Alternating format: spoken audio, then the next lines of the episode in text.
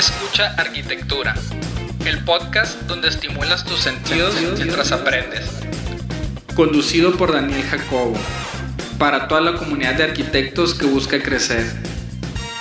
Aquí encontrarás contenido que te ayudará a profesionalizar la figura del arquitecto.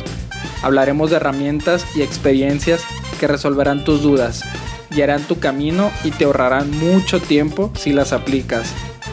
Invitamos a amigos, expertos, figuras de la arquitectura y profesionistas con perfiles que nos ayudarán a crecer dentro de nuestra profesión. Arrancamos. Hola, ¿qué tal? Bienvenidos a este episodio de Escucha Arquitectura. El día de hoy tenemos como invitado al arquitecto Raúl Juárez de LIP. Es un despacho que aquí en Guadalajara está muy bien posicionado, tiene muy buenos proyectos, ya podrán verlo en sus páginas, en sus redes sociales.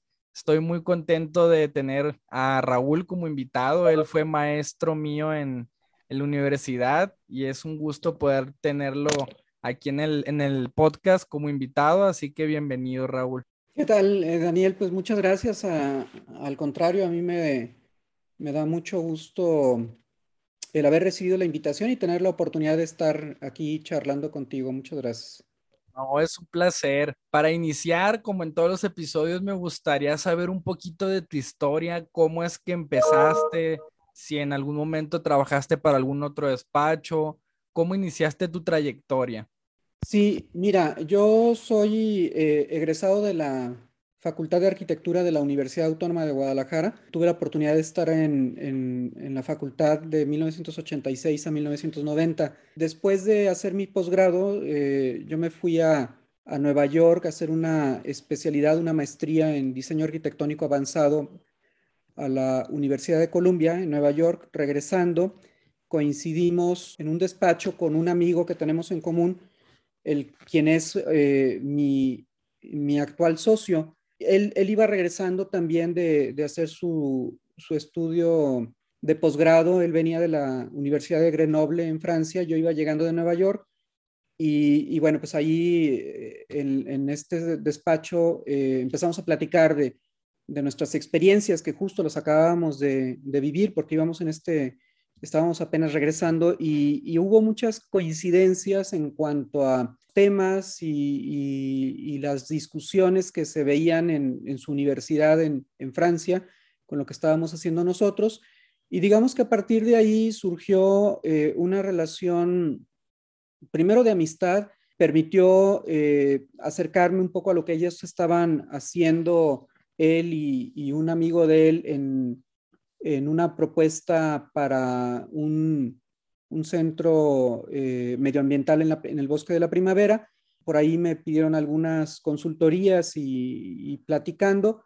Em, y a partir de ahí fue como iniciamos. En realidad tuvimos, digamos que la suerte de haber como sido expuestos a una serie de tecnologías nuevas en ese momento. Hoy en día pensar pues que el modelado en 3D y el renderizado lo pudiéramos considerar como algo nuevo, hoy en día ya, ya, ya no, ¿verdad? Hay, hay unas tecnologías mucho más avanzadas, pero hay que considerar que estoy hablando de hace más de 25 años, ¿no? Y en ese momento eh, yo había tenido la oportunidad de aprender eh, un software eh, para modelado tridimensional y renderizado, y te podría decir, Daniel, que en ese momento éramos, yo creo que no más de cinco personas aquí en Guadalajara que eh, sabíamos modelar en 3D y renderizar. Entonces, a partir de ahí, eh, vimos, tanto mi socio como yo, que, había una oportunidad de, mercado, ¿no? Que era una habilidad que, que estaba muy, muy padre para apoyar los procesos de representación arquitectónica y que nadie en Guadalajara lo estaba haciendo. Entonces, te puedo decir que nuestros primeros años, eh, incluso antes de conformarnos como oficina, eh, pues estuvimos eh, ofreciendo estos servicios de renderizado y de, modelado 3D, incluso algunos ejercicios de animación que alcanzamos a hacer con, con, las máquinas que teníamos que eran muy limitadas, ¿no? Por ahí fue un poco como empezamos a trabajar juntos. también esto nos dio una manera de aproximarnos a los despachos locales eh, para ofrecer estos servicios y tuvimos también la oportunidad de recibir de estos despachos eh, sus proyectos para, para, ser modelados en 3D, proyectos que nos llegaban en, en dibujos de AutoCAD. Eh, y pues empezamos a ver mucho estos proyectos a detalle, porque pues obviamente tú sabes que te llega un proyecto en plantas, en secciones y en alzados, y para poder hacer el modelo, pues había que estudiar las plantas, cuadrarlo con las secciones, cuadrarlo con los alzados. Entonces, yo creo que sin haber llegado realmente a trabajar con ningún despacho en particular como tal, y el haber tenido la oportunidad de, recibir estos proyectos de, arquitectos más, más, obviamente más grandes que nosotros en edad y con proyectos que para nosotros en ese momento no, no teníamos acceso a esos proyectos, sí nos permitió pues ver, eh, pues no sé, cosas como muy prácticas, ¿no? Eh, cómo se estaban graficando esos dibujos en un despacho real, em, de qué tamaño eran los proyectos, poder estudiar el proyecto ya desde un punto de vista más crítico en términos de, de cómo funcionan eh, ciertos proyectos, qué, qué, veíamos y criticábamos en esos proyectos en relación a, no sé, este, cuestiones funcionales, circulaciones, escaleras o diseños de, espacios de servicio, todo esto, con, eh, con dibujos de, como te digo, de arquitectos que nos llevaban muchos años de experiencia, muchos años de, edad. Y creo que ahí hubo un aprendizaje interesante sin haber estado eh, trabajando en un despacho en particular, como te digo. Otra cosa que nos permitió ver eh, esto es que invariablemente todos los proyectos que recibíamos para modelar, modelarlos en 3D venían con errores. Las plantas no cuadraban con los alzados, los alzados no cuadraban con las secciones, eh, y eso nos dábamos cuenta de inmediato porque había que poner toda esta información en un solo archivo que, conciliara la planta con la, con la sección y el alzado. Entonces, eh, ahí nos dimos cuenta que estos procesos de representación que, tenían prácticamente toda la vida, de, que, se empezaron a utilizar desde hace muchos años y que luego evolucionaron a una representación digital, pero que seguían utilizando la misma técnica de primero dibujar las plantas y luego los alzados y luego las secciones, pues incluso hasta con arquitectos súper reconocidos, con mucho prestigio, estaban saliendo errores muy elementales. Y cuando tuvimos nuestra, la oportunidad de hacer nuestro primer proyecto, decidimos hacerlo eh, pues desde la entrada en un modelo 3D, eh, sabiendo que de esa forma íbamos a poder controlar más la coherencia en, los dibujos. Digo, no sé si esto este, te explica así un poquito más o menos cómo, cómo empezamos. No, claro que sí. De hecho, se me hace interesante esa parte de, que en su momento fueron como punta de lanza de ese nicho de la visualización, del software, y cómo a través de esto también se empaparon y aprendieron de otros arquitectos que ya tenían cierta trayectoria sin necesariamente haber estado de planta con ellos. Creo que también es un método eh, interesante de adquirir ese conocimiento, esa experiencia. También aquí fuera del episodio, antes de la entrevista, le comentaba a Raúl que este es uno de los episodios que más me emocionaba grabar porque quien nos ha escuchado en todos los episodios notará que se enfocan mucho como en el emprendimiento, en el arquitecto independiente, pero como a esa etapa temprana de cuando uno va empezando. Y en este caso el episodio me gustaría llevarlo a qué pasa cuando ya ya tienes cierta estabilidad como arquitecto independiente, ya estás teniendo un cierto volumen de trabajo, estás viviendo de la arquitectura y me gustaría preguntarte de manera muy rápida, eh, Raúl, dos cosas para culminar en otra pregunta ya un poco más profunda. Es, ¿recuerdas con cuántos colaboradores iniciaste LIP, tu despacho, y cuántos colaboradores tienes hoy en día? Pues mira, retomando la, historia que te platicaba de cómo empezamos, eh, pues en realidad al inicio éramos eh, pues prácticamente Heriberto y yo en esta parte de, visualización y modelado tridimensional. En ese inter salió la oportunidad de participar en un concurso para la Universidad de Guadalajara para eh, un proyecto nuevo en el Centro Universitario de la Ciénega. Estaban convocando a despachos locales de aquí de Guadalajara para presentar portafolios de, experiencia para eh, la nueva biblioteca del Centro Universitario de la Ciénega. Em, para ese proyecto, lo que hicimos, Heriberto y yo, fue juntar nuestros portafolios de, lo que habíamos hecho hasta ese momento, que era básicamente puro trabajo académico, e invitamos a un amigo de, de, Heriberto, el arquitecto Jorge Luquín, eh, que habían sido compañeros de, de la universidad, y pues prácticamente nosotros tres hicimos ese concurso eh, para, la, para la biblioteca. Eh, tuvimos la fortuna de ganarlo y digamos que ese proyecto fue nuestro primer eh, proyecto real que pues lo desarrollamos básicamente nosotros tres.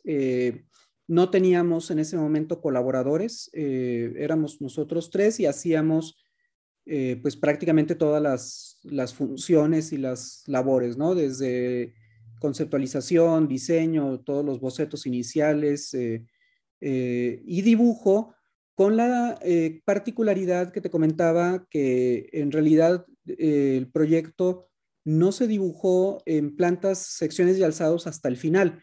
En realidad el proyecto se fue construyendo en un modelo tridimensional al cual le íbamos sumando eh, pues las partes que íbamos avanzando, ¿no? Al, inicio, cuando presentamos el proyecto a nivel conceptual, pues era eh, pues prácticamente todo el, contexto de, de, donde estaba el terreno, el sitio con los edificios vecinos y nuestra propuesta eh, conceptual con una propuesta de, detallada ya de interiores en términos de, ubicación de mobiliario y, y propuesta ya también de, una, de un cierto criterio estructural y, ya bastante avanzado.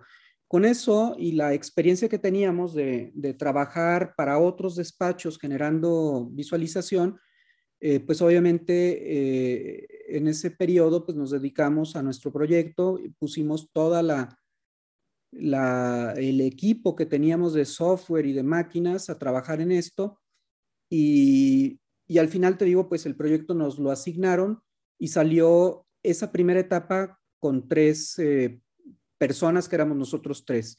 Después eh, mm, tuvimos ahí la suerte de, ser muy cercanos a, Carlos Villaseñor, que es este amigo de, de, mi socio, que fueron compañeros en la universidad, hicieron su tesis juntos y todavía hay una relación de amistad con Carlos de toda la vida que él estaba empezando con una empresa de, gerencia de proyecto, gerencia de obra, y nos apoyamos en, su empresa para que él nos ayudara con su equipo a sacar todo lo que fue el proyecto ejecutivo.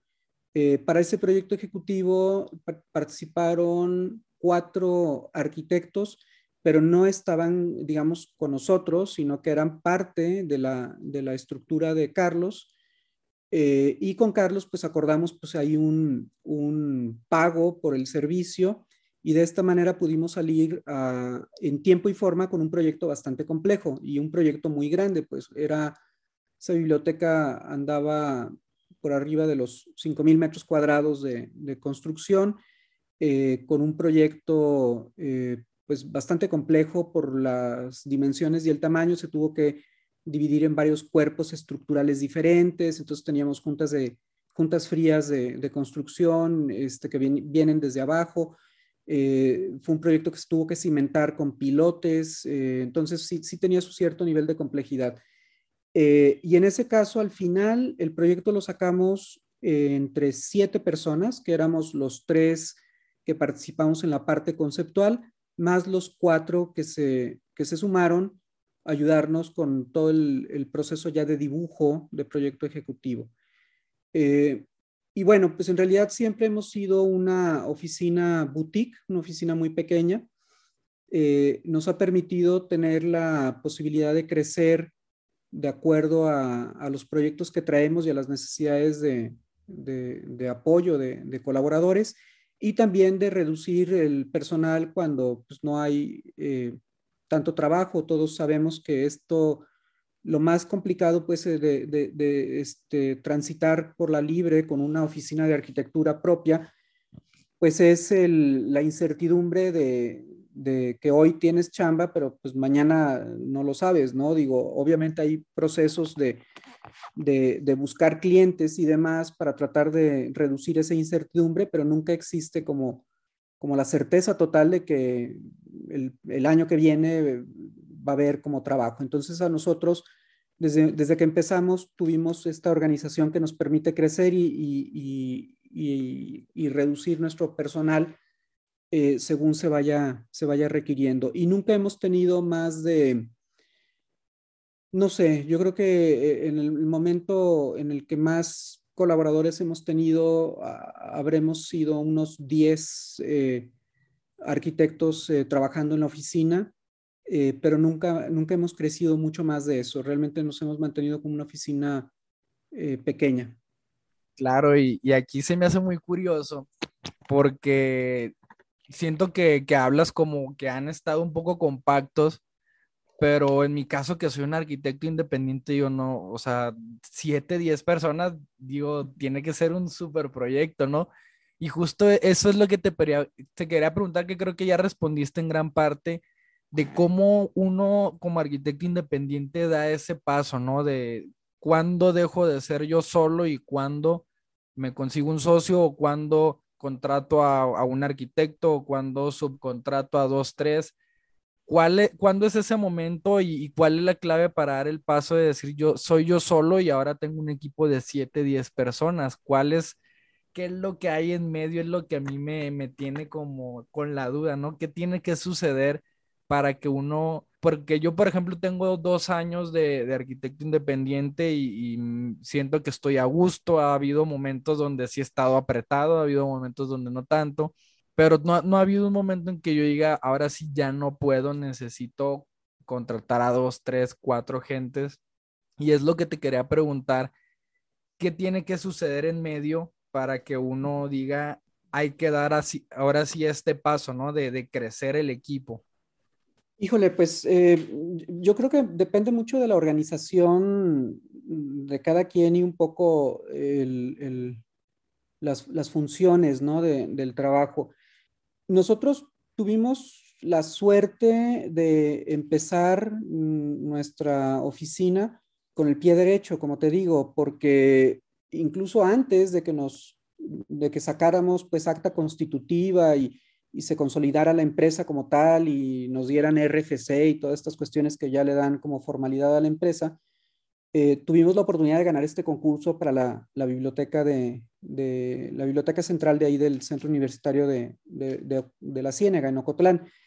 Y la verdad es que viéndolo en retrospectiva, 20 años después, este, 22 años después, eh, pues yo, yo veo que sí tuvimos ahí como mucha suerte. Fue de esas veces que sueltas el palazo y le das a la piñata y ni te das cuenta este, del piñatazo que te llevaste, ¿no? Porque tuvimos como la fortuna de enterarnos eh, a, tiempo, de participar en los procesos, de, que hubiera un rector en ese momento que, que aceptara una propuesta como muy radical, porque en su momento lo que decíamos Heriberto y yo era, a ver, estas oportunidades eh, sí entendíamos que eran escasas, pero la verdad veíamos muy, muy lejano la posibilidad de que el edificio se construyera y, que fuéramos a, hacerlo nosotros.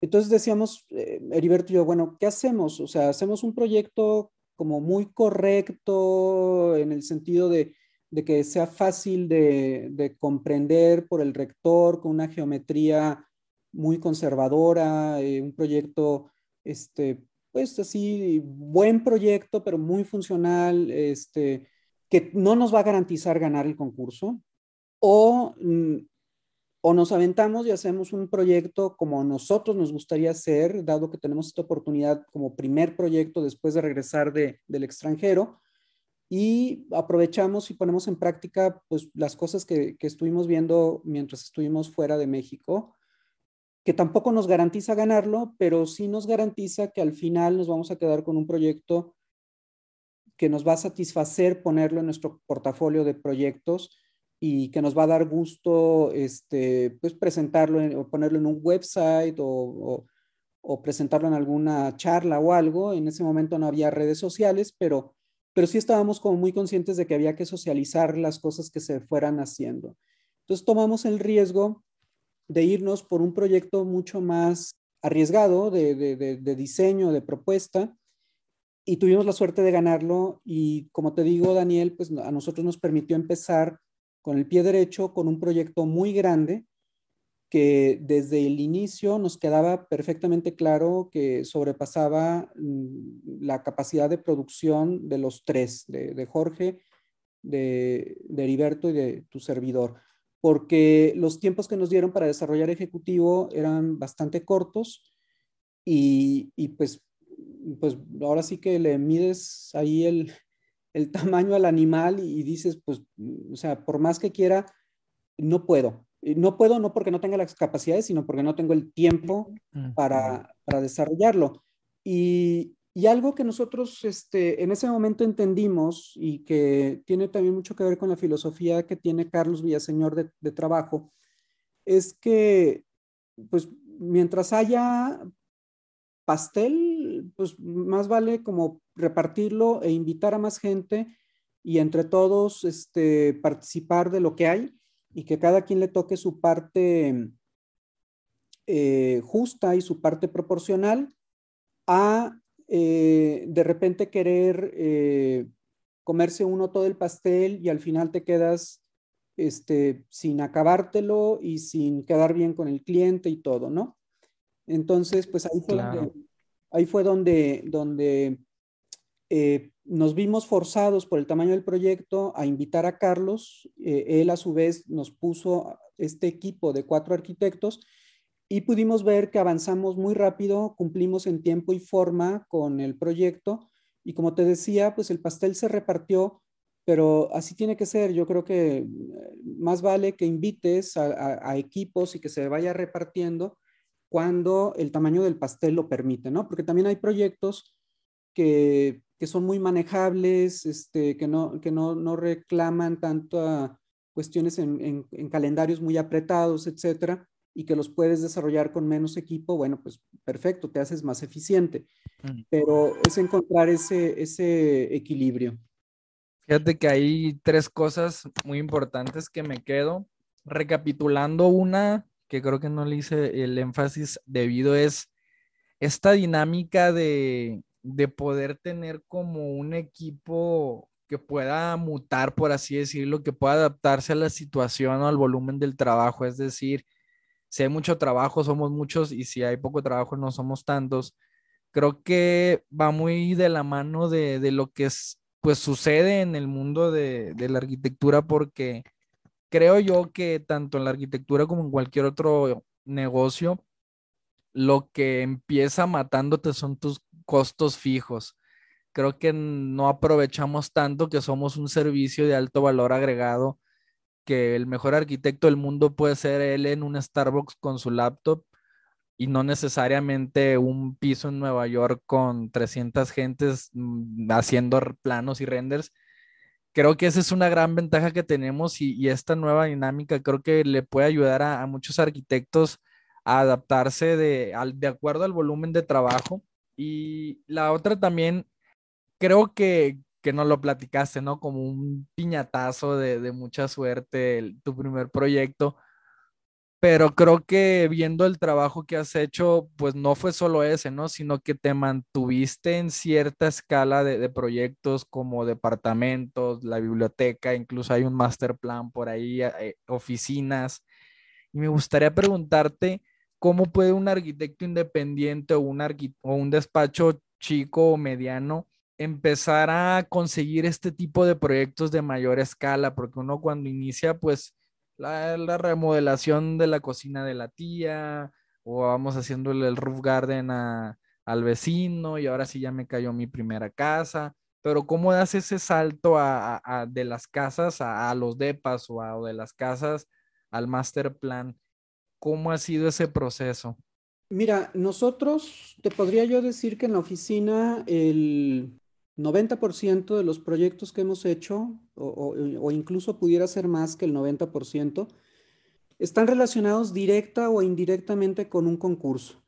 Eh, tanto mi socio como tu servidor no somos este, de las familias de abolengo de aquí, de Guadalajara, con estos apellidos este, rimbombantes y con todas las conexiones del mundo.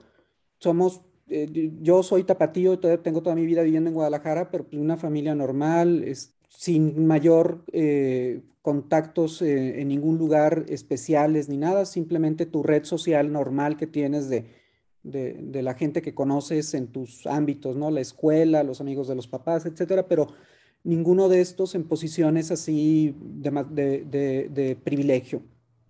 Entonces, después de que ganamos este concurso de la biblioteca, salió en el periódico el concurso para, eh, para diseñar, rediseñar eh, un espacio público en el centro histórico de Guadalajara, que es la, Plaza del Santuario. Em, estábamos en una etapa también de, inicio, esto fue en el 2001, y tuvimos también allí la fortuna de que en ese momento el, presidente del Colegio de Arquitectos estaba eh, pues muy, muy puesto en empujar el, tema de que estos eh, proyectos no se estuvieran asignando, sobre todo los proyectos públicos de carácter público y, con recursos públicos, no se estuvieran gestando desde las autoridades con asignaciones directas a los grandes arquitectos, viejos arquitectos que siempre trabajaron en el centro histórico. Entonces, insistió mucho para que se hiciera el concurso y lo ganamos. Y, en, ese, en ese momento ya no éramos los tres arquitectos originales, ya Jorge había decidido tomar su camino por su lado. En ese momento éramos nada más Heriberto y yo. Y eh, tuvimos pues, la posibilidad de, de tener un acceso a un proyecto público en donde dentro de los concursantes pues éramos los más jóvenes y les ganamos a despachos eh, de arquitectos que a quienes incluso hoy en día eh, admiramos y respetamos mucho, arquitectos que de mucha mayor experiencia que nosotros, de mucha mayor eh, despachos con, equipos mucho más grandes que los nuestros. Y pues nosotros en realidad ese proyecto lo desarrollamos en, una estrategia de, de, colaboración en donde Heriberto y yo hicimos digamos, este equipo al cual invitamos a dos eh, alumnos que yo tenía en, ese momento allí en el TEC de Monterrey, a quienes les planteamos la situación de una manera muy sencilla. Les dijimos, a ver, chavos, está esta oportunidad de, participar en un concurso que es muy extraño que aquí en Guadalajara estos, estos proyectos se concursen porque normalmente se asignan directamente. No tenemos ahorita manera como de, decirles, vénganse a chambear con nosotros por una eh, remuneración específica. Lo que los podemos hacer es invitarlos a que se sumen a nuestro equipo y, la condición es muy sencilla. Si no ganamos, pues el proyecto es de todos y nos lo, podemos poner de manera libre en nuestros portafolios y, y, meterlo a nuestras redes sociales. Bueno, en ese momento, insisto, no había redes sociales, pero teníamos websites y demás de manera libre porque los créditos son parejos para todos como participantes. Y en caso de que ganemos, pues entonces entramos todos a un proceso de, asignarnos eh, responsabilidades y entonces sí habrá pues manera de, compensar pues el trabajo que se metería. Así invitamos a dos, a dos chavos de mi taller y como te digo, tuvimos la gran suerte de ganar el proyecto. Eh, yo creo que incluso para ellos, para, Álvaro Gutiérrez y para David Bercovici, que fueron quienes participaron en este proyecto, pues también fue una eh, oportunidad única porque aún no salían de la universidad y ya teníamos en el portafolio pues la intervención de un espacio público en Guadalajara eh, que sí se construyó y que, que se hizo realidad y que pues tanto David como Álvaro lo han metido en sus portafolios, ¿no? Ahí también, fíjate que eh, curiosamente, si, observamos, pues tuvimos la, eh, la suerte también de encadenar dos proyectos grandes que se vinieron uno detrás de otro. Primero fue el proyecto de la biblioteca y después fue el proyecto del santuario que se encadenaron en un lapso de un año más o menos uno con el otro. Y, es, y después de este trabajo eh, con, con, autoridades y un trabajo público, en la inauguración de la, de la Plaza del Santuario, eh, estando ahí presente el presidente municipal eh, y nosotros obviamente como arquitectos nos habían invitado a participar al corte de listón, ahí el, presidente municipal nos ofreció que hiciéramos otro proyecto, pero ya no por concurso, sino ya por asignación directa. Entonces de ahí te, yo diría yo que una cosa se encadenó con la otra eh, y así es como hemos trabajado. O sea, los proyectos los buscamos en los concursos. Esos concursos nos dan a veces, a veces los ganamos, a veces no, pero aquellos en los que ganamos siempre traen detrás más cosas. O sea, no es solamente el concurso que ganas, sino que en ese momento generas tú una relación con un cliente que no lo tenías anteriormente y ese cliente te recomienda o con más personas o te invita a otro concurso o el mismo proyecto eh, sirve como referencia para otros proyectos futuros eh, para los cuales te buscan para invitarte a concursar. Ese ha sido nuestro secreto, por llamarlo de una forma, digo, no, en realidad no es ningún secreto ni nada, pero sí fue una decisión que tomamos, bueno, ni siquiera fue una decisión, yo te diría que fue algo natural en la manera en cómo nacimos como oficina, nacimos ganando estos dos concursos y hemos platicado mucho con otros colegas que, que nos dicen, es que cómo participas en un concurso, estás regalando tu trabajo, este, van a usar tus ideas, este, ¿cómo sabes si el proyecto no se lo dan a otro y usan tu proyecto? Pues la verdad es que no lo sabes, este, y es un riesgo que hay que correr, pero nosotros la experiencia que tenemos y con todos estos proyectos que podrán ver después ahí en el website, eh, pues todos, te digo, casi el 90% vienen o de haber sido ganados en un concurso directamente o como consecuencia de otro concurso previo que nos dio entrada a esos proyectos. Entonces, yo creo que al final la relación esta de, del, costo y el beneficio y el riesgo que le pones realmente es insignificante en relación al beneficio que puedes obtener participando en estos concursos. Sí es cierto que te pueden robar las ideas, sí es cierto que te pueden robar el proyecto, que se lo pueden dar a otro, es cierto que no siempre gana el mejor proyecto, eh, hemos tenido todas esas experiencias, o sea, hemos tenido experiencias de, que cuando ves el proyecto ganador dices, o sea, pero ¿cómo fue que este proyecto nos ganó? O sea, este, por más que trates de ver las cosas de manera muy imparcial y, alejarte de tu proyecto, dices, es que no es posible que este nos haya ganado. Pero la verdad, cuando le pegas a uno, eh, compensa a todos los demás. No sé si me explico. Porque obviamente estamos, concursando proyectos grandes, o sea, em, no, no estamos concursando para, para, para eh, una casa de un cliente unifamiliar, etcétera. Y bueno, también hay de casas a casas, ¿no? De repente hay unas casas con presupuestos que dices, bueno, a este Puede ser una torre. A, esta concurso, a este concurso yo sí le entraría, ¿no? Pero me refiero que en una normalidad de una vivienda unifamiliar normal, etcétera, a lo mejor ahí la relación costo-beneficio no es tan atractiva, pero cuando ya estás pensando en proyectos mucho más grandes, te pones a pensar y dices, bueno, a ver, ¿cuánto le voy a dedicar? ¿Un mes de trabajo?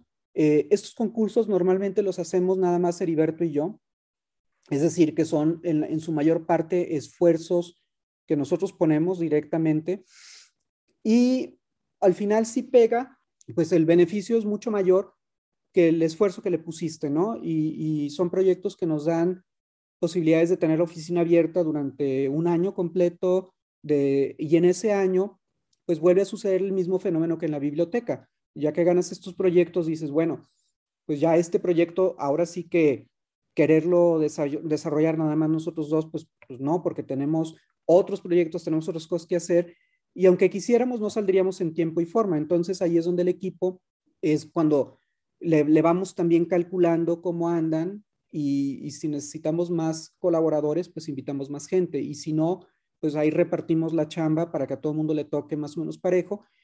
Y, y bueno, pues es un poco nuestro motor, ¿no? Realmente. Ok, qué importante porque considero que hay dos momentos complicados o difíciles en este, en este camino. El primero creo que es arrancar, animarte, y el segundo es mantenerte.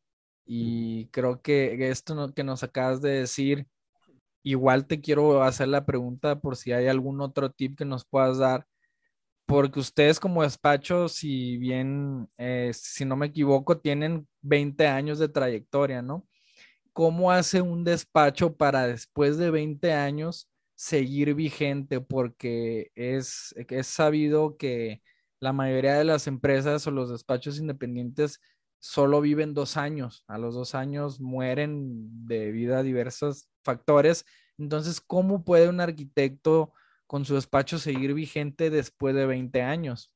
Mira, eh, hemos pasado por, por todo tipo de circunstancias. Nos tocó la crisis del 2008 em, que pegó durísimo.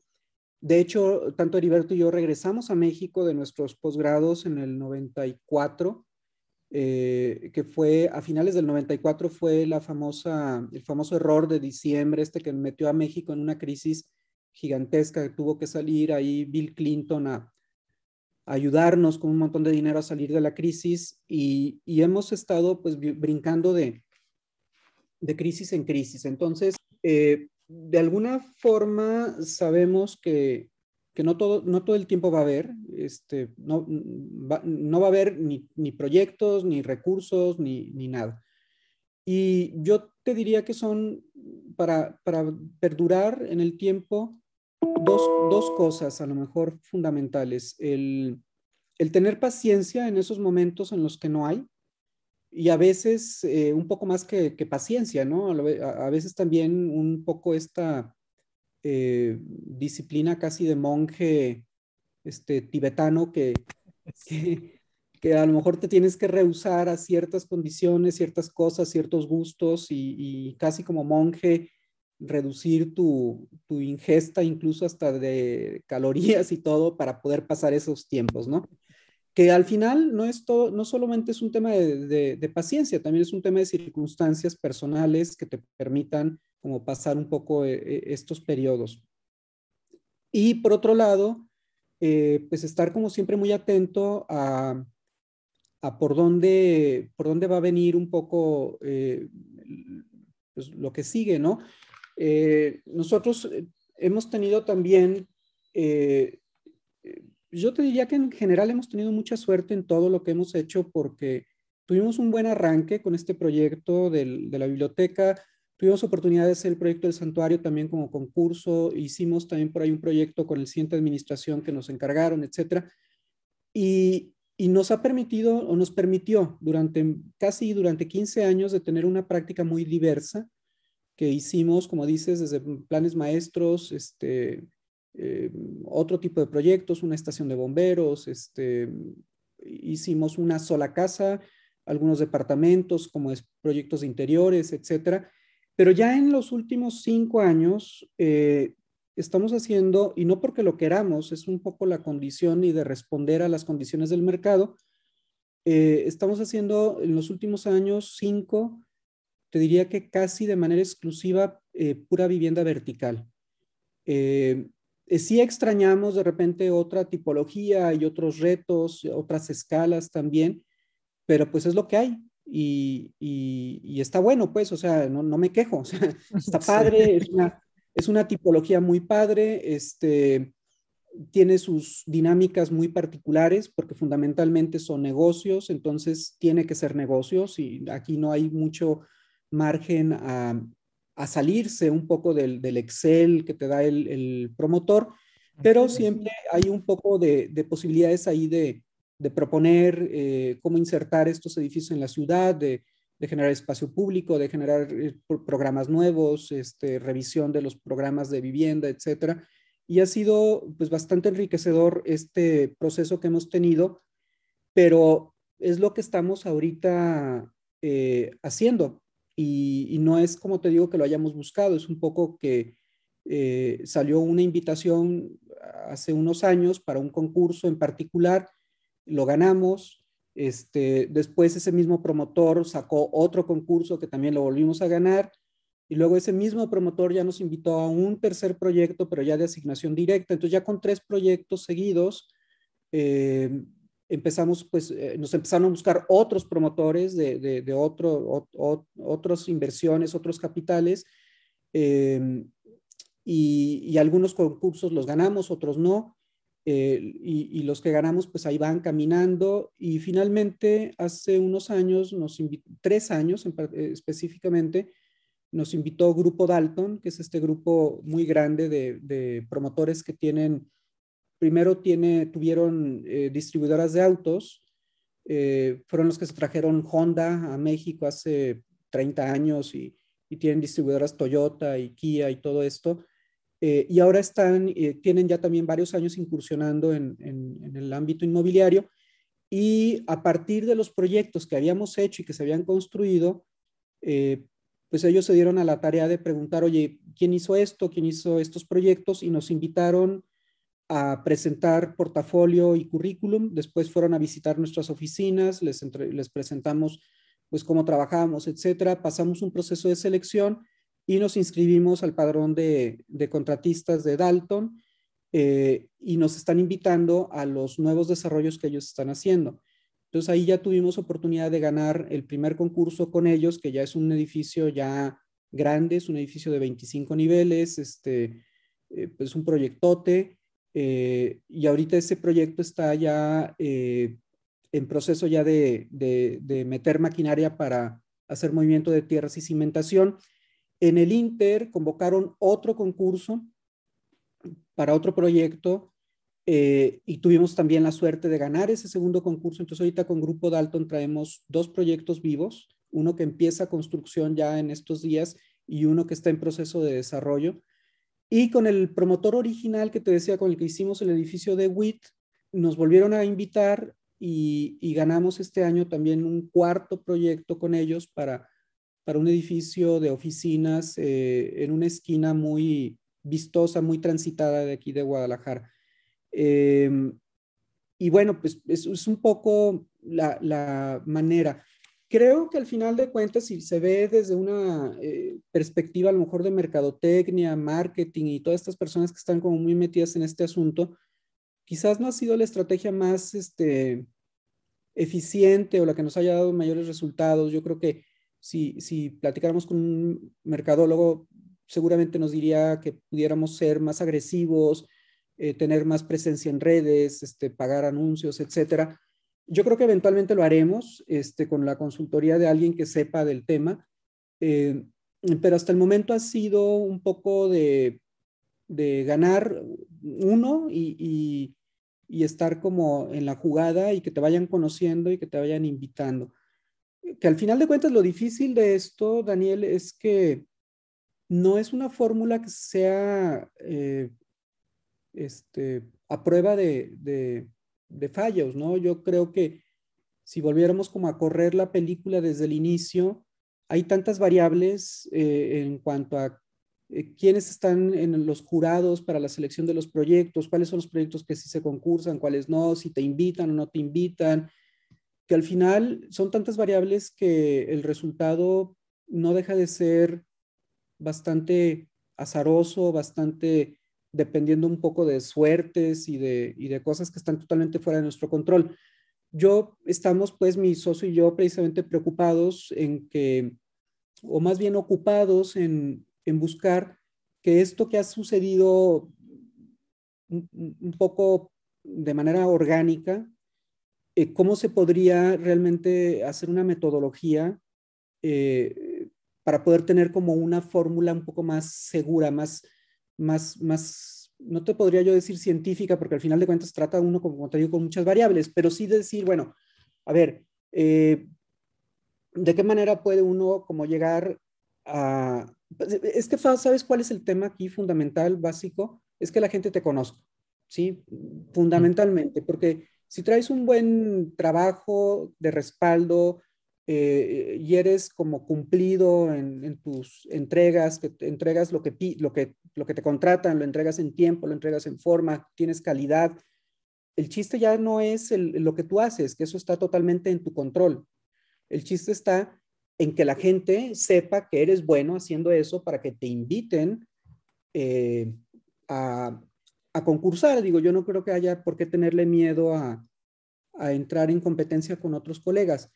Y ese es el tema que Heriberto y yo, que estamos muy conscientes de que nuestro desarrollo ha sido mucho suerte, mucho de estar en el lugar adecuado, en el momento adecuado, cosas que, no las controlamos porque han, han, sucedido. O sea, no es que tú digas, me voy a poner en tal lugar para que me vea a la salida el presidente del... Y en ese momento le voy a entregar mi portafolio ahí a la salida. No, o sea, son cosas que han salido y estamos tratando de encontrar como cuál será ese camino, ¿no? Yo creo que allí a lo mejor un mercadólogo puede tener más capacidades de decir, a ver, si te pagas unos anuncios en redes sociales o si te anuncias en Facebook o, o, si te contratas un community manager para que te maneje el Instagram o eh, no lo sé, porque no lo hemos hecho en realidad y creo que allí, este, ahí es algo que queremos empezar a hacer para precisamente tener un poquito más de certeza de que el día de mañana este, va a haber chamba, ¿no? Porque siempre, independientemente de todo, siempre existe esa preocupación de, ok, hoy traemos estos proyectos, van a tomar cierto tiempo, pero el día que los entreguemos, ¿qué sigue, no? Hay tantas cosas que, que quiero retomar que quiero que no se me vaya nada. Empezando por esto último, yo creo que la, importancia de hacer bien las cosas, ¿no? Porque creo que mucho de lo que comentas ya es parte de tu trayectoria. Como dices, a lo mejor no has tenido la necesidad de, de estar en, en, este rollo de las redes sociales. Eh, en contraparte, los arquitectos vamos empezando por ahí es donde tenemos que, que estar pues bien filosos porque no tenemos esta trayectoria o este portafolio o esta red de gente que ya conoce nuestro trabajo. Y creo que eso es, habla de, lo importante de hacer bien las cosas. Yéndome un poquito más hacia atrás, empaticé mucho porque comentabas esto de como de la austeridad, ¿no? De, no sé si esta conversación la tuve con mi novia o con mi papá, pero cuando recién empecé dije, es que tengo el miedo a la incertidumbre a tal grado que a lo mejor me puede estar yendo muy, pero muy bien y me va a dar miedo el, gastar o el mejorar mi calidad de vida porque no sé cuánto me va a durar, no sé si ese muy bien es dos meses, un año y después qué es lo que viene, ¿no? Y, es algo que, también me gustaría preguntarte, porque incluso a mí que llevo una muy corta trayectoria ya me me ha pasado, me imagino que tú lo has vivido muchas veces y más que en el aspecto económico, que creo que incluso está bueno por un episodio, en el aspecto mental, psicológico, ¿cómo haces para superar estas subidas, por ejemplo, eh, ya incluso hasta en el ego, este mes o este año me fue increíble, tuve 10 proyectos al mes o uno, me fue muy bien, ¿Y qué pasa cuando esto baja, no? De que ya no estoy teniendo el mismo volumen de trabajo, ¿qué me está pasando? Porque ya no tengo estos proyectos, porque si antes tenía departamentos, ahora todo, solo estoy agarrando casas, o porque si antes tenía casas, ahora solo estoy haciendo remodelaciones. ¿Cómo superar como estos bajones? Porque evidentemente en algún punto va a volver a subir y en algún punto va a volver a bajar porque no puedes estar siempre como al tope cómo lo superaste, sobre todo en el aspecto mental, ¿no? De, qué pasó, de que estaba muy bien y ahorita ya como que bajó un poco la carga de trabajo, porque creo que es muy difícil separar lo laboral de lo personal. Si el despacho está bien, tú estás bien, y si el despacho está mal, pues tú estás mal, ¿no? Creo que es muy difícil. El despacho anda muy mal, pero yo en lo personal estoy a toda madre, creo que eso es muy complejo no sé si nos pudieras ahí como dar un consejo de, cómo lo has sobrellevado. Híjole, pues no, no, no sabría decirte así en, puntual cómo eh, es, un, es creer pues en el proyecto, ¿no? De, que lo que estás haciendo eh, sí, sí está cumpliendo pues con una, función en la sociedad, es decir, que alguien, hay alguien que te necesita y que te va a buscar para que le ayudes a resolver un problema. Y, obviamente, pues eh, ahí están, pues las personas, ahí están los clientes. Nosotros estamos muy, hemos estado siempre como muy metidos, digamos, en, el tema de nuestro propio portafolio de, proyectos y lo hemos, lo hemos hecho, yo creo que, yo creo que hacemos un portafolio por año, más o menos, porque empezamos, le damos un formato, y, y luego este, lo usamos para llevárselo a los clientes y mostrarlo y todo, y luego de repente como que ya no nos satisface mucho y entonces, este, o ya hay proyectos nuevos que meter al portafolio y entonces para meter proyectos nuevos, luego decimos, no, mejor vamos usando, cambiamos de formato y usamos el mismo material en otro formato y luego hemos hecho la página web, la hemos hecho como cinco veces.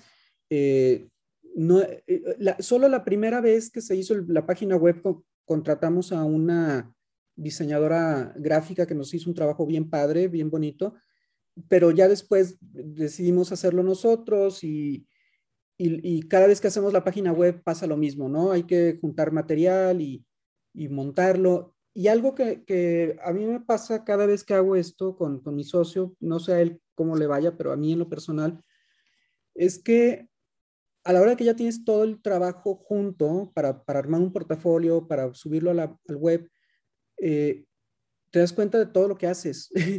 porque no solo subimos obviamente proyectos construidos, sino pues también hay proyectos que no se construyeron, pero que quedaron, pues te gustan o hay algo que te interesa, entonces dices, ah, pues este no se construyó, pero igual y lo voy a subir a la, a la página o igual y lo meto en el portafolio o concursos que no ganamos y que sí los metemos, etcétera.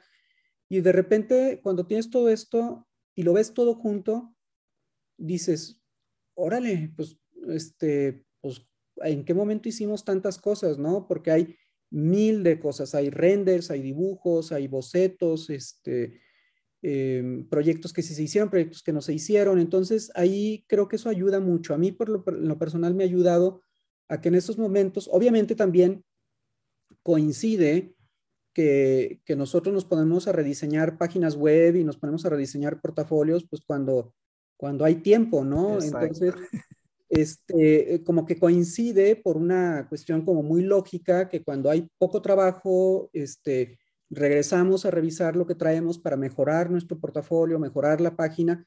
Y, y esa, ese como regresar a, revisar tu archivo de proyectos eh, o reescribir otra vez tu currículum vitae para, para este, volverlo a subir a la página, eh, como que te permite verlo desde una perspectiva un poco más objetiva, no, no tan metido en el tema, y, y, dices, híjole, pues, pues sí, la verdad es que ha pasado mucho tiempo, hemos estado en esto mucho tiempo, pero aquí está la evidencia para mí, pues, o sea, porque no se trata de comprobarle nada a nadie, simplemente estoy viendo yo con mis propios ojos, pues que no hemos estado ociosos, ¿no? Que, que hemos hecho muchas cosas, eh, que sí se han ganado varios concursos, que, hemos hecho proyectos eh, medianos y proyectos gigantescos, como el proyecto para, Tabasco, para Villahermosa, que es un, proyecto territorial ahí muy, muy grande.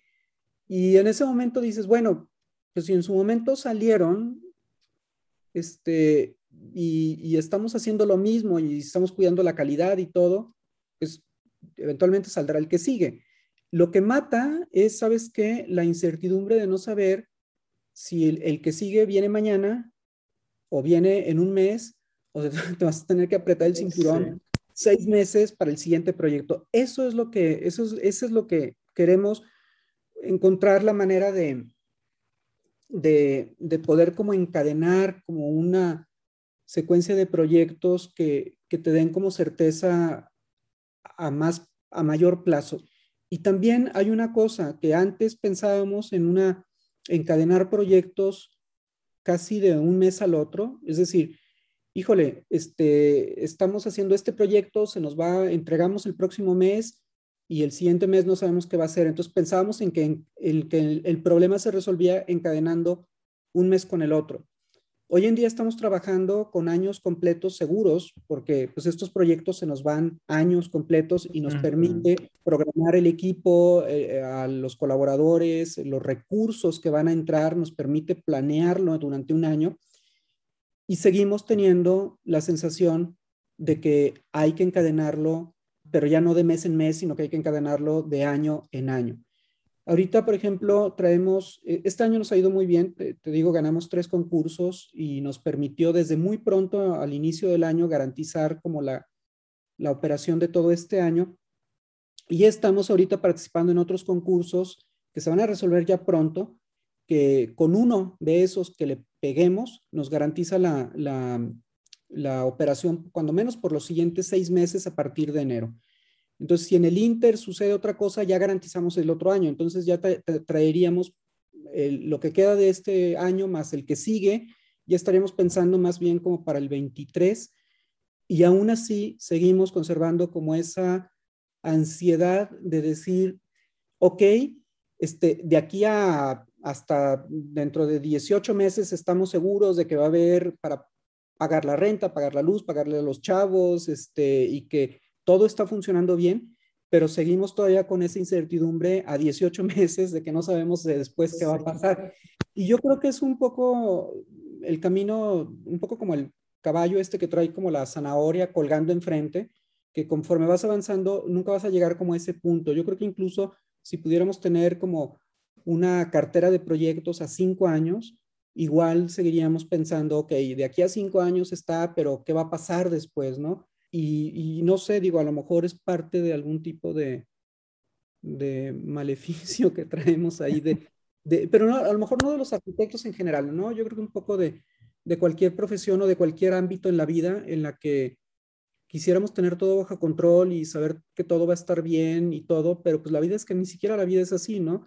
Este, estamos pensando a, meses hacia adelante y no sabemos ni siquiera si, vamos a tener la oportunidad de estar o no. Entonces, pues no sé, yo, ¿qué te puedo decir así ya como para, para cerrar esta última pregunta que me haces este, y no extenderme mucho? Pues yo creo que es confianza en lo que estás haciendo, de que estás haciendo las cosas bien, de vez en cuando repetírtelo o, confirmártelo a ti mismo, a lo mejor con estas revisiones de, lo que has hecho en cierto periodo de tiempo, yo creo que a mí cuando menos me ha ayudado mucho a ver que, el tiempo no pasa en balde, que se están haciendo cosas y que, que ahí están. Y pues a lo mejor un poco de fe, ¿no? De que, de que las cosas pues, van a seguir bien y que, y que habrá pues siempre alguien que te buscará para, para que le ayudes con algún problema muy específico, ¿no? ¿no? sé, creo que por ahí un poco va el tema. Claro, y qué interesante porque esta plática yo siento que la he tenido mucho en, en fiestas, en cenas, de que el ser humano nunca se siente como suficiente ni completo. Como bien comentas, nos podrían garantizar la agenda a un año, cinco, diez, y aún así vamos a estar pensando y después qué viene, ¿no? Que, y después de esos 10 años, ¿qué va a ser de mí o qué va a pasar? siempre estamos buscando el querer más, incluso aunque ya lo logremos, porque a mí ya me ha pasado que, que en algunas, en las metas de este año, yo decía, pues la veo ambiciosa, pero esta es mi meta de este año. Afortunadamente ya la cumplí, aún así digo, ¿y ahora qué? Ahora, pues podría estar haciendo más, ¿no? porque aunque ya la cumplí, quiero seguir haciendo más y, y, sigue esta incertidumbre. Si me hubieran dicho a lo mejor a inicio de año, lo que quieres hacer al año lo vas a hacer a, medio año y el otro medio año no vas a hacer nada, a lo mejor suena, pues qué a gusto, ¿no? Pero en realidad no es así, siempre uno está buscando como el querer hacer más, siempre seguir creciendo, no, no estar a gusto en, en, en la comodidad, pero también es buscar ese equilibrio porque también creo que no es sano esa parte en la que pues nunca vas a estar a gusto, nunca vas a disfrutar lo que ya lograste y, creo que eso también es muy importante y, aprecio mucho tu comentario a, esta pregunta. Cambiando un poquito de tema, habíamos comentado que tienes como socio o aliado a, la empresa MTQ de, Carlos Villaseñor. Me gustaría preguntarte cómo se dio esa relación y en qué consideras que, se han beneficiado. Pues mira, como te decía muy al inicio de la plática, eh, Carlos fue compañero de Heriberto en la Universidad de Guadalajara.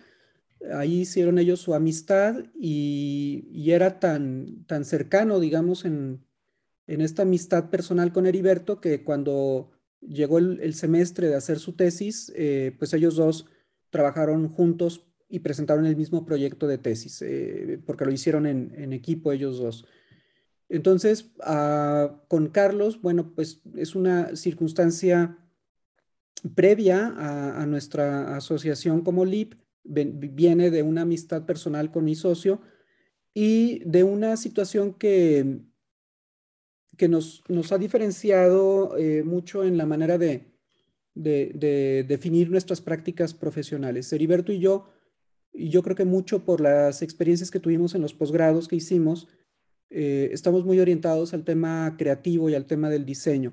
Digo, tan es así que nosotros como despacho no construimos, solamente hacemos proyecto y supervisión arquitectónica.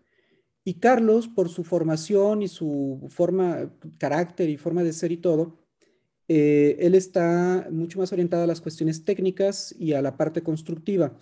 Eh, empezó eh, en IBM, trabajando para IBM desde, desde adentro de la planta, desde dentro de IBM, en cuestiones de mantenimiento y, obra interna de IBM.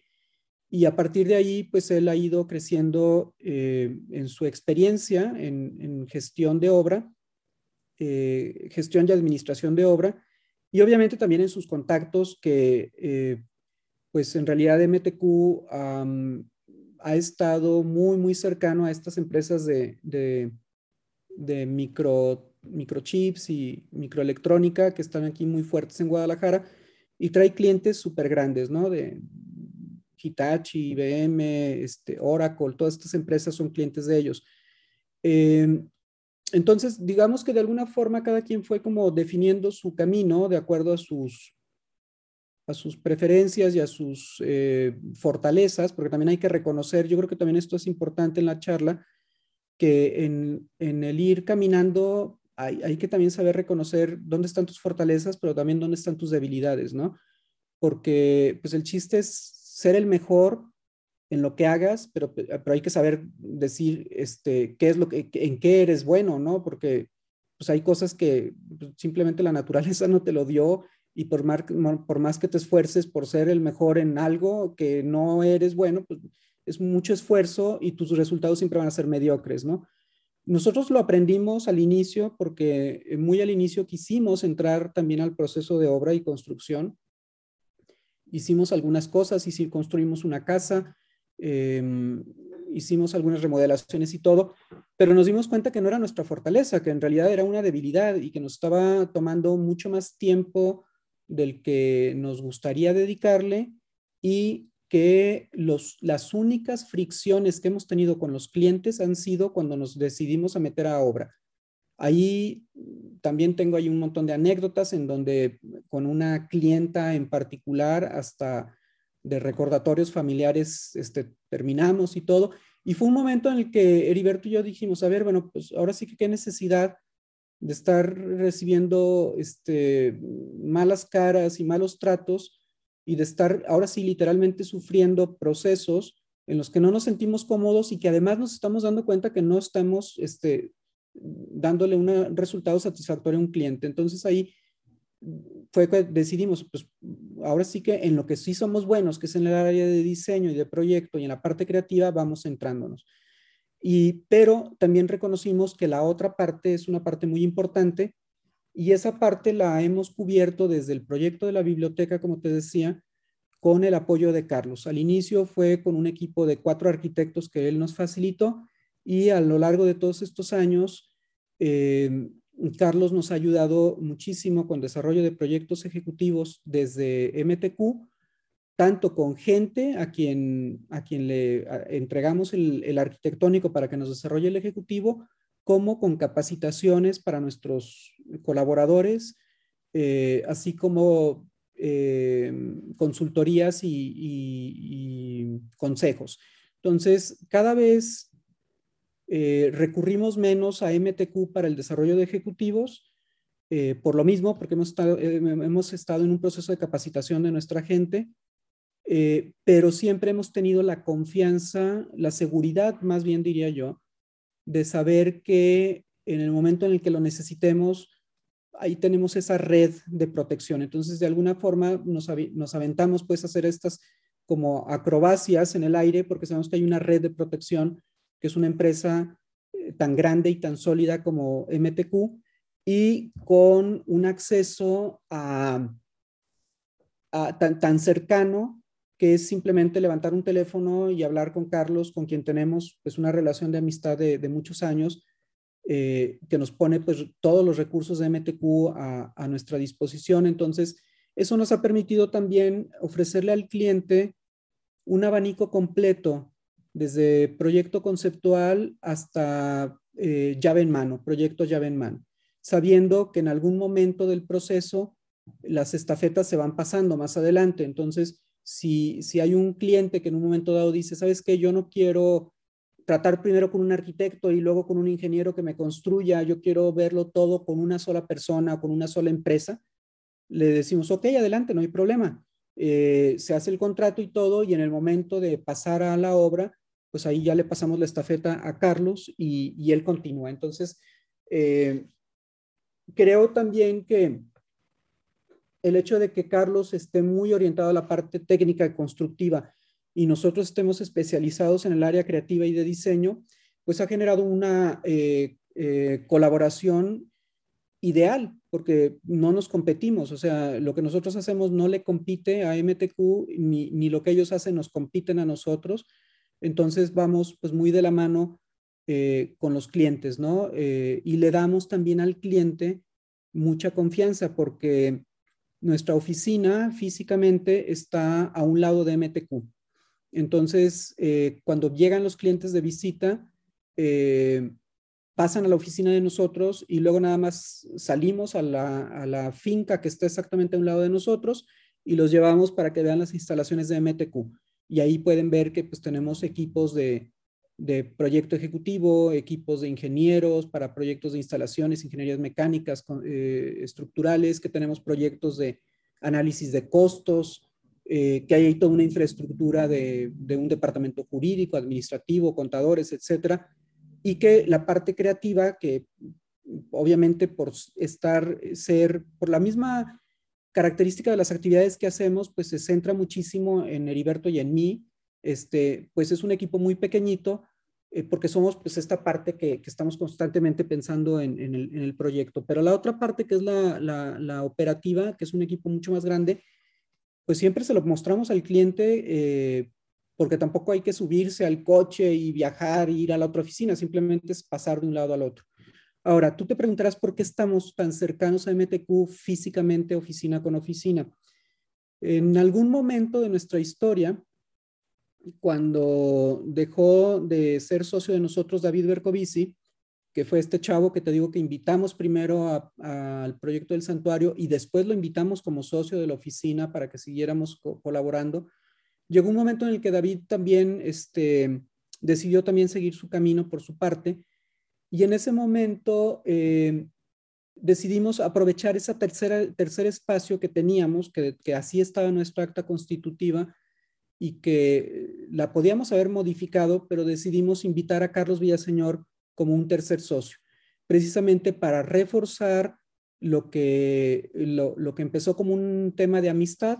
Entonces, esto también nos ha permitido que Carlos vea que, también tiene eh, pues intereses con nosotros en LIP, que si a LIP le va bien y al final del año, cuando se hace el reparto de utilidades, pues él va a tener su parte también. Entonces, eh, él, es socio, no participa, digamos, en los procesos de proyecto, porque él ni tiene el tiempo ni tampoco tiene tanto interés de, de estar como metido en los procesos de proyecto, en los procesos creativos, pero sí que nos ayuda muchísimo en la parte técnica y además sabe que hay una parte en la que él está participando como socio, que, yo casi te definiría que la, la función de Carlos ha sido un poco como socio eh, técnico, socio capitalista un poco, porque también ha metido capital a la empresa y, y pues de alguna manera esto ha funcionado muy bien. Y volvemos otra vez a lo que te decía muy al inicio de, de la charla.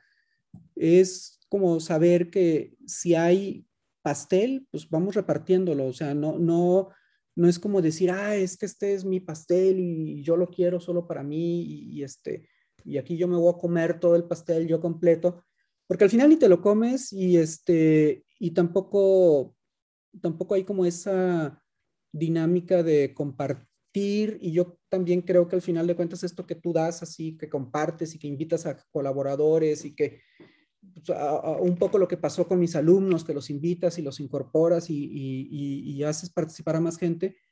Yo sí creo que al final también hay como un regreso, ¿no? De estas cosas que se te regresan en más y que, y sabes que al final también las vas a repartir y vas a, generar como pues un poco más bienestar para más personas, ¿no?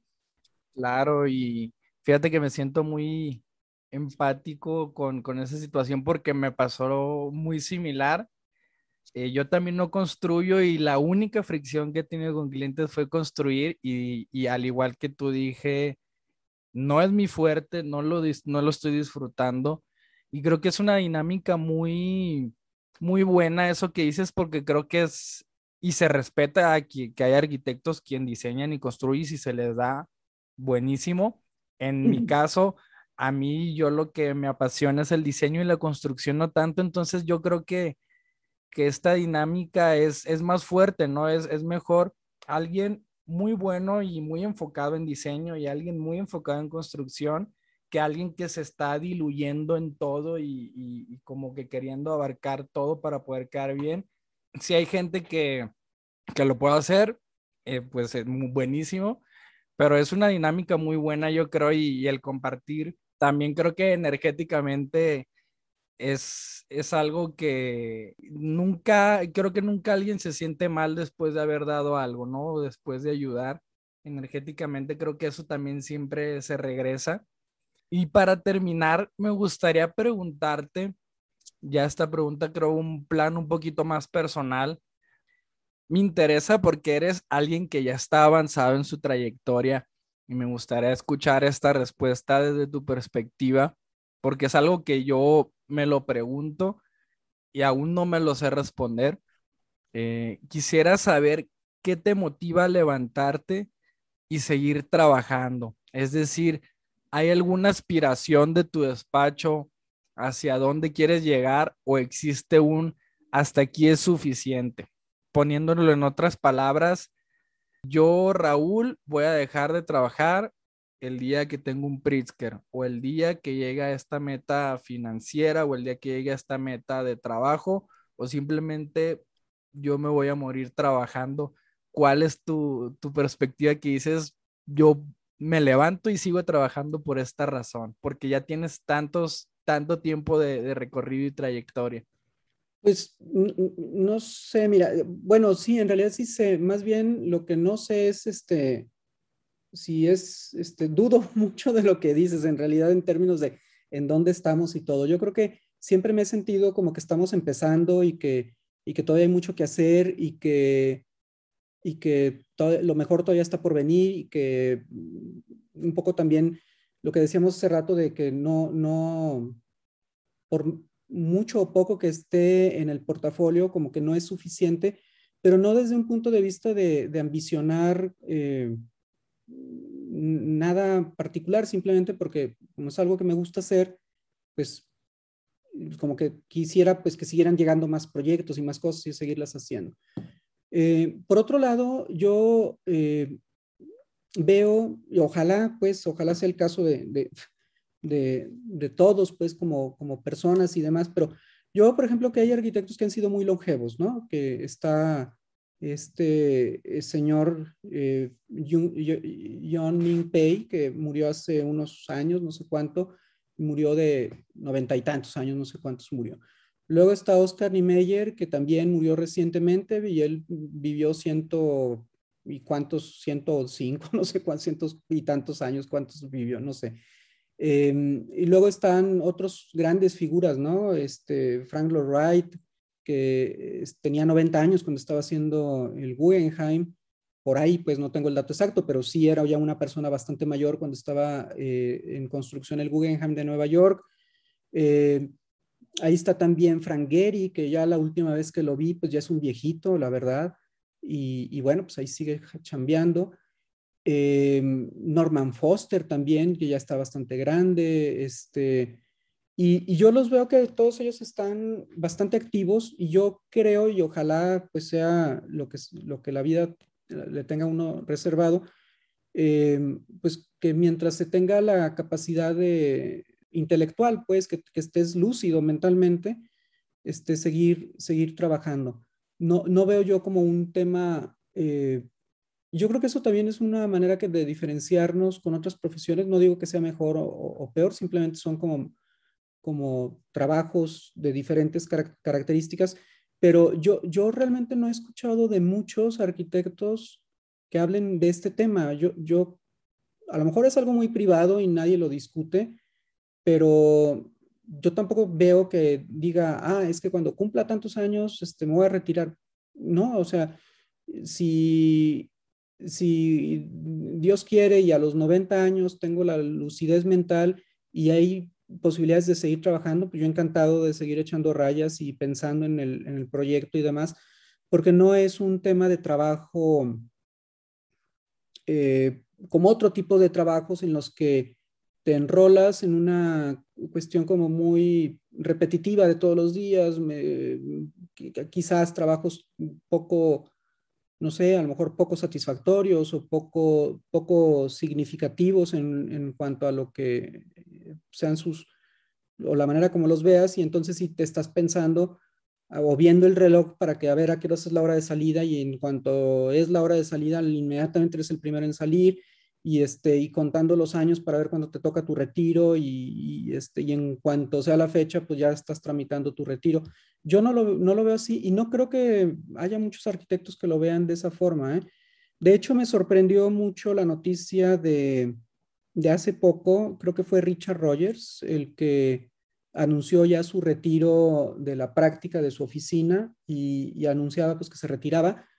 Y se me hizo como muy extraño, digo, también es una persona ya mayor, este, y, bueno, pues tiene título de, Sir, Rogers en, Inglaterra y, tiene todo el dinero del mundo y, este, pues se me hizo como muy extraño porque yo no los, no los veo pues que, que lleguen a cierta edad y digan, bueno, pues ahí se quedan con, el changarro, yo ya me voy a, a navegar a las Islas Vírgenes y ahí, se, ahí el, que salga al último ahí le cierra, ¿no? Yo los veo que se mueren en, el, en la oficina y haciendo lo que hacen y, y siento también mucha empatía en eso, pues no es que tampoco lo sigas como, como, ah, por como lo hizo fulano lo voy a hacer yo, no, yo, yo lo veo como que, sí es que a mí me parece como muy normal porque yo veo que nuestro trabajo tiene como, te da tanto de regreso, pues, las satisfacciones de ver el proyecto hecho, de ver el avance, de estarlo pensando, todo eso es tan satisfactorio que no, no, no me imagino que en un momento dado diga, ya, este, hasta aquí y, este, y ahí, ahí, se, ahí se ve, ¿no? ¿no? No lo veo yo así. Pero bueno, la, la vida nunca sabes cómo va a venir y, y, lo que te reserva, pero, pero ese es un poco como pienso yo que, un poco como funcionamos, a lo mejor un poco como gremio. Quizás, como te digo, es un tema que a lo mejor no se trata mucho y, y por ahí habrá alguno que diga, no, no, no, no, yo cuando cumpla tal, es más, yo voy a trabajar muchísimo y en cuanto cumpla 40 años me voy a retirar, como de repente ves, ¿no? Este, chavitos que le han pegado a, a estas empresas súper exitosas de tecnología y todo, y, dice, no, se, se volvió millonario y ya 30 años y ya se retiró. Y dices, güey, ¿y qué va a hacer este cuadro? Digo, tiene todo el dinero del mundo, ¿qué va a hacer, no? O sea, es un poco la pregunta. Claro, es algo que me gusta mucho de la profesión, porque aparte de que no es aburrida, yo creo que la mayoría de la gente trabaja o busca la libertad financiera justo para dejar de trabajar. Y yo me veo al menos financieramente, ojalá sea pronto, el día que alcance la libertad financiera, yo no me veo de que ya, pues ya no voy a trabajar a lo mejor me doy un mes de vacaciones, pero si es algo que yo digo, pues es que no veo yo, o, ya ganaste todo lo que se puede ganar en premio, reconocimiento, dinero, lo que sea, no veo ese punto el que dices, ya hasta aquí llegué, a lo mejor la salud es el que te va a dar ese límite, pero yo también viéndolo desde un punto muy romántico, pues veo la profesión que te mueres en el escritorio, en la raya, trabajando, porque pues al final es algo que, nos gusta y quería saber esa opinión. Ahora sí, para finalizar, me gustaría hacerte unas preguntas muy rápidas, que son las que hacemos a, a todos los invitados. La primera de ellas es, ¿qué tipo de música usas para trabajar? Tengo por ahí una playlist en Spotify que, que a lo mejor me convendría más comprarme un CD que, pagarle la, la suscripción a Spotify porque es casi casi lo único que escucho cuando estoy tratando de concentrarme. Es un playlist de, de música chill out, o sea, música electrónica, pero así como muy, muy leve, este, nada de vocales, este, muy instrumental, pero, pero muy electrónica también. Este, eso cuando el, el ánimo es así como de concentración y de trabajo.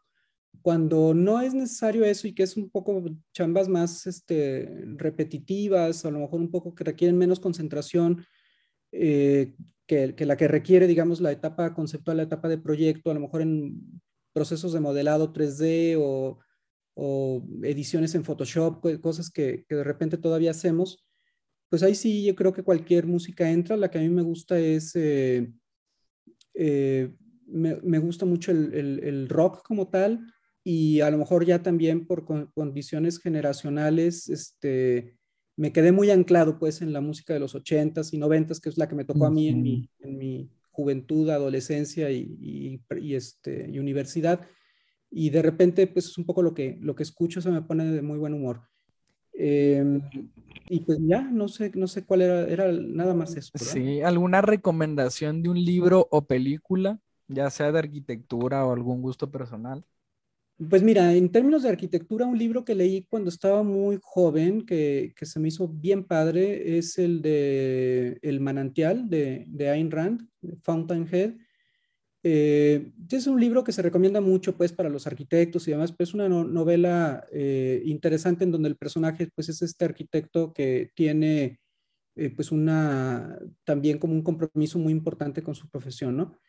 Y en términos como de literatura general, eh, un libro que me gustó mucho es un libro de Humberto Eco que se llama El péndulo de Foucault, que es como el precursor a todas estas novelas de, de misterio, no de misterio, pero estas novelas como la de Dan Brown, de El Código da Vinci y todo, pero mucho, mucho mejor escrita que, que Dan Brown.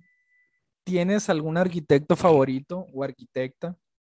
Híjole, esa es una muy buena pregunta. Fíjate, yo como arquitecto o arquitecta, eh, en lo específico, te podría, uno no, te podría dar una lista de, de, nombres, pero lo que sí tengo como una visión de lo que me atrae como términos de arquitectura es eh, la, la, producción de vanguardia en la arquitectura. No, no, no sé si también tenga mucho que ver con la exposición que tuve, cuando, a la que estuve expuesto, pues yo como, como estudiante en Colombia, en donde tocó ver ahí de primera mano lo que estaban haciendo arquitectos como Bernard Schumi, que era el director de la escuela, eh, o como Stephen Hall, etcétera, que, que, son muy diferentes entre sí, pero que a final de cuentas había en ellos, en todo este grupo de profesores que tuve en Nueva York, una gran eh, preocupación por la vanguardia, la vanguardia como no entendida como un tema estilístico,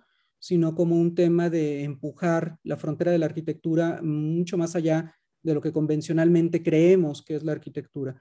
Y en ese sentido, sé y, y tanto mi socio y yo sabemos y estamos muy preocupados por los temas constructivos de, de saber construir, que también digo, el hecho que no construyamos no quita que no sepamos construir.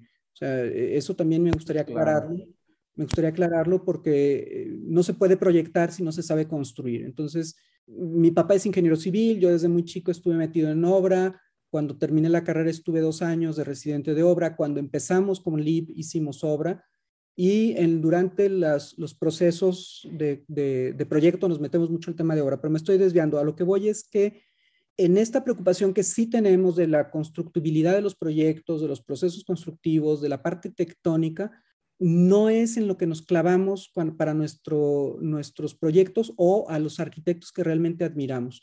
Nos gusta mucho más aquellos que a lo mejor están explorando y que a lo mejor cuestionan incluso la misma constructibilidad del proyecto, ¿eh? que de repente los ves y dices, bueno, ¿y esto cómo se va a construir?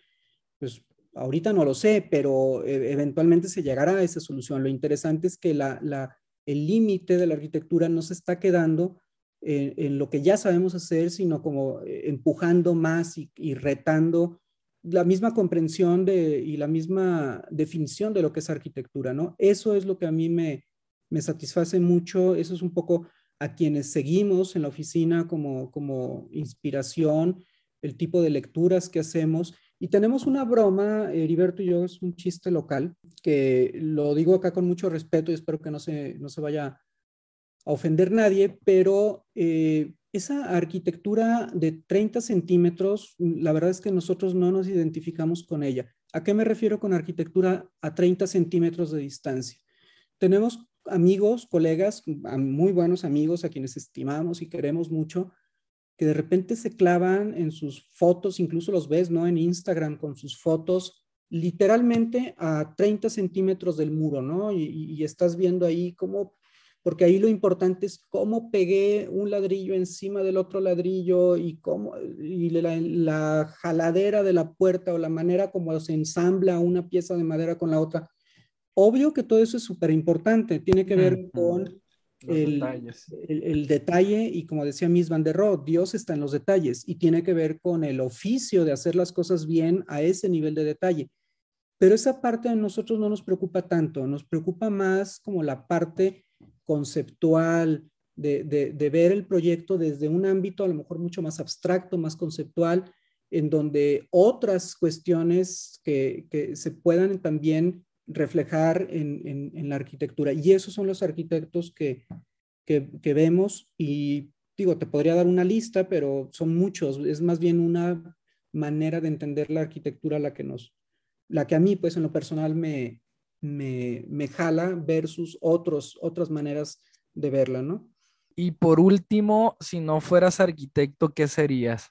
Fíjate que ahora que he tomado la, a propósito también de variar estímulos y de, y de buscarle por, por otras maneras de hacer y de estar en, en, el, en, el, ámbito de la arquitectura, tomé la responsabilidad de la, de, de, de la decanatura en el TEC y ahora soy decano regional de la Escuela de Arquitectura y Arte y Diseño en el TEC y están a mi cargo no solo el área de arquitectura, sino también arte digital y el área de diseño.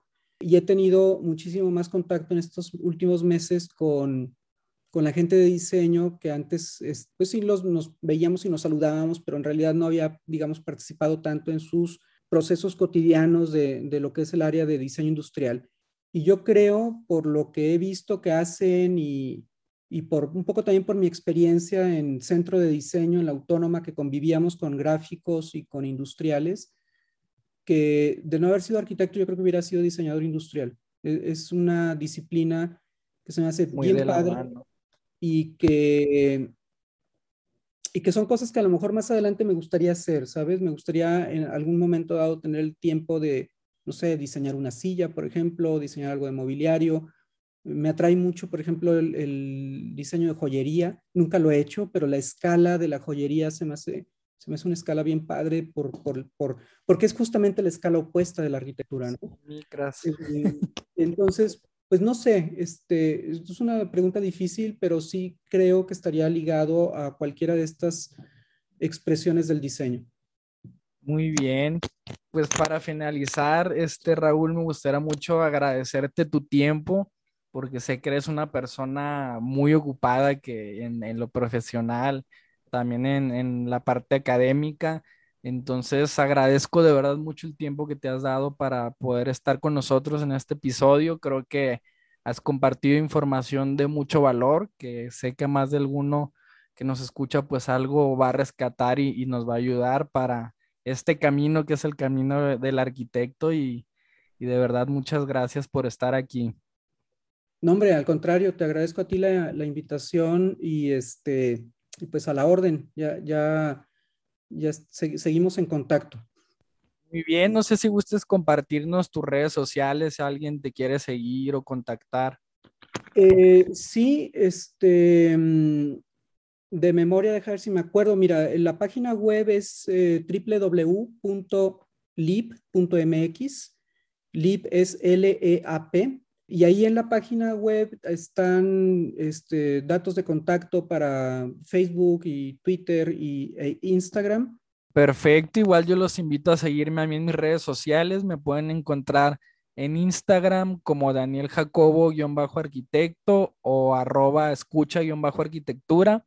y en Facebook como Daniel Jacobo Arquitecto y se pueden unir al grupo de comunidad de arquitectos emprendedores. Eh, les agradezco que hayan escuchado el episodio y nos vemos en el siguiente.